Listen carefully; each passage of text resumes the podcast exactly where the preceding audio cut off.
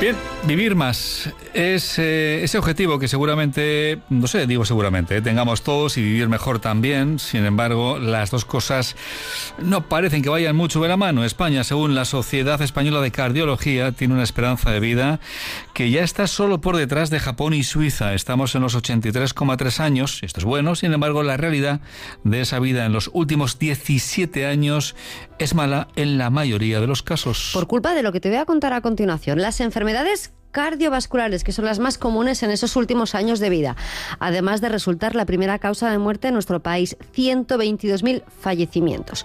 Son responsables, fíjate Paco, estas enfermedades, las cardiovasculares, todas las relacionadas con el corazón, de 5 millones de ingresos hospitalarios en nuestro país. Concretamente, la insuficiencia cardíaca resulta la primera causa de hospitalización en España en mayores de 65. Más datos. Y aquí es cuando hablamos de la posible saturación de la sanidad a la hora de tener tantos enfermos. El 51% de los profesionales visita como promedio a más de 15 pacientes al día y un 7,5 atiende a más de 25 pacientes cada día, no pudiéndoles eh, dedicar el tiempo necesario que merecen y viéndose obligados a ocupar el 66% de su tiempo en tareas de gestión y administrativas en el ordenador, en vez de en lo que es la cuestión asistencial.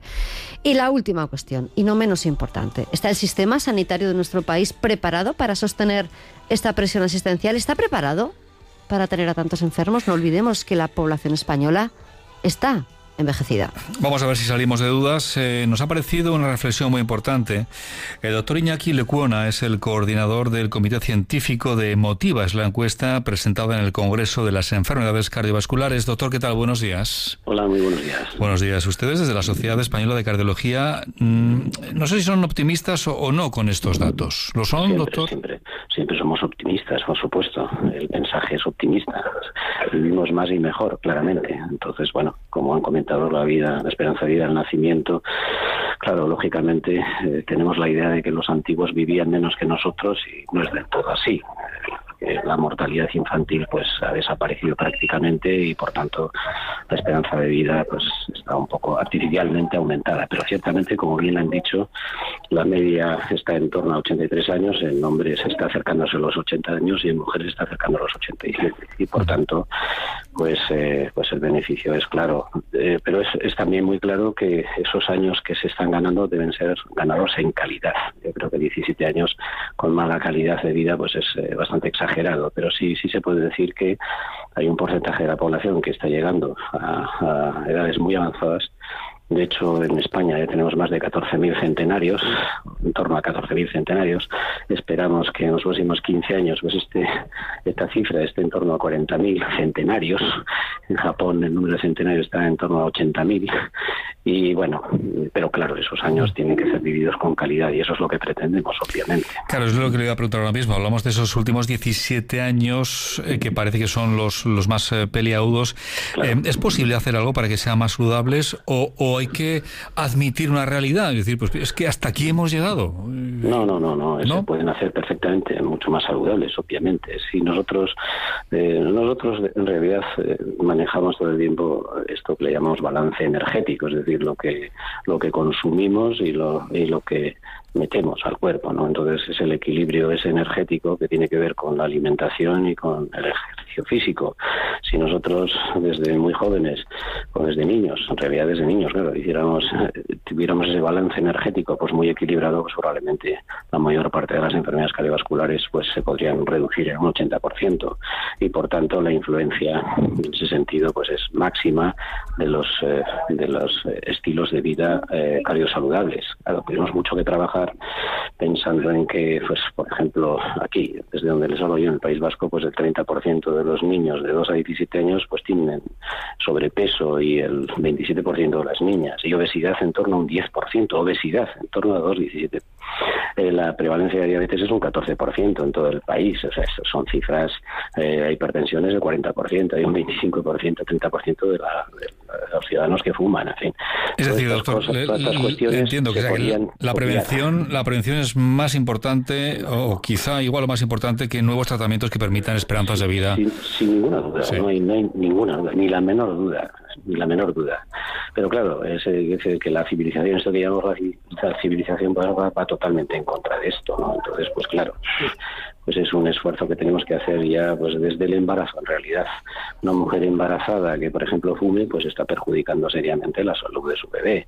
Los niños que están todo el día sentados o, o, eh, mirando el ordenador, pues para comodidad de los padres o, bebiendo bebidas que, que mm. tienen pues eh, mucho azúcar y cosas de este tipo, ¿no? Pues, pero eso es un cambio social, es un social que, que, pertenece pues desde la industria que tiene que añadir o tiene que quitar todo este, el exceso de sal, el exceso de azúcar, a las autoridades eh, municipales que tienen que, que, hacer que los polideportivos, y a la escuela, a los padres, en fin, eso es un, es un tema sí, pero doctor, esto Es más de lo mismo, Es obvio que hay que hacerlo. Sí. Es obvio que hay que hacerlo. Que digo que esto es más de lo mismo, doctor, que, que esto ya se sabe, o por lo menos debería de saberlo, ¿no? Se sabe, pero no se aplica. No se hace, Que hay programas en el mundo muy interesantes.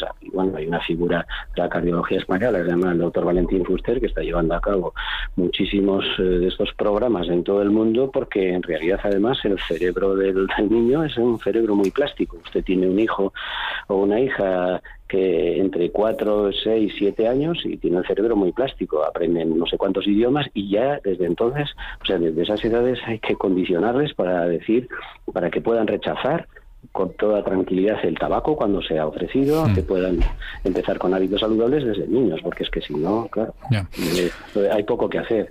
Si esto se hiciera lógicamente se podría llegar a edades próximas a 90, 100 años con una calidad de vida más que aceptable.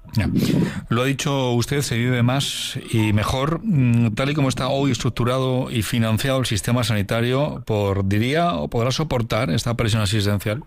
No, es muy, es muy difícil. Bueno, pues, fundamentalmente desde el punto de vista de la financiación, ¿no? De la financiación, pues va a ser muy difícil que esto, que esto lo aguante. Los, es decir, que las, tanto los nuevos eh, medicamentos, eh, las nuevas eh, técnicas de, imagen, los nuevos eh, adelantos terapéuticos, pues cuestan muchísimo. Y realmente pues vamos también a, hacia una pues medicina mucho más sofisticada, una medicina personalizada eh, y los fármacos y ya digo y las actuaciones pues son cada día más costosas y claro como la esperanza de vida es más grande pues el número de pacientes a tratar es muchísimo mayor. Por tanto, este pues va a ser un problema muy claro para el sostenimiento y por tanto hay que ir hacia las medidas preventivas poblacionales, como es muy lógico. Claro.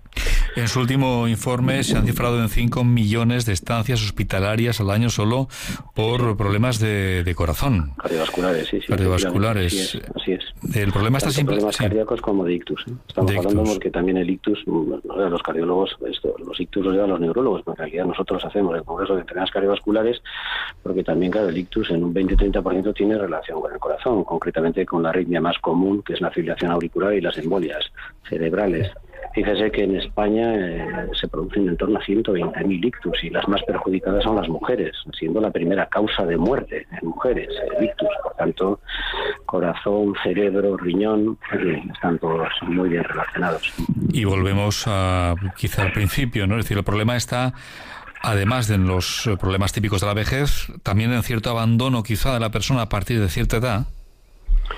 Bueno, puede ser, puede ser cuando las personas tienen, bueno, hay, existe en España claramente y en todo el mundo un gradiente social importante. O sea, las clases más desfavorecidas pues tienen más, más problemas claramente y eso, eso es una, es algo común, ¿no? Y bueno efectivamente pues pues a lo mejor las personas uno suele decir que uno tiene eh, la edad de sus ilusiones no Hay muchas personas mayores pues que pierden motivación pierden ilusión eh, tienen pensiones pues que, que, no se adecuan muy bien al nivel de vida que tenían previamente en fin muchos y entonces claro eso pues también influye no qué duda cabe. Volvemos eh, al principio. Nada de estrés alimentación sana ejercicio físico con moderación, a ser posible, si no todos los días, pues cuantos más días a la semana mejor. No soy médico, pero ya nos lo hemos aprendido, doctor. Ya le decía que la teoría está ahí. Sí, pero sí, sí, lo hemos aprendido, pero lo tenemos que aplicar. Efectivamente. Yo tengo 65 años y todos los días camino y corro pues, entre 8 y 10 kilómetros. Mi fórmula es hacer más de 10.000 pasos activos y mi media, y me lo puede mirar cualquiera de mis relojes, está entre 16 y 18.000 pasos diarios. Eso exige disciplina, pero claro, cuando uno la tiene, pues mantiene el peso corporal y se siente realmente bien, se siente realmente bien. Nos quedamos una vez más con esa idea. Mm, doctor, gracias por atendernos, gracias por contarnos los detalles de este informe. Un saludo. Muy bien, encantado. gracias. Buenos días. Doctor Iñaki Lecuona, coordinador del Comité Científico de Motivas, la encuesta presentada en el Congreso de las Enfermedades Cardiovasculares, de la que te estamos hablando, que nos ha llamado mucho la atención con ese, con ese dato, ¿no? Eh, que estamos ya en los 83,3 años de vida en este país, por detrás de Japón y Suiza, pero la realidad de esa vida en los últimos 17 años es mala en la mayoría de los casos.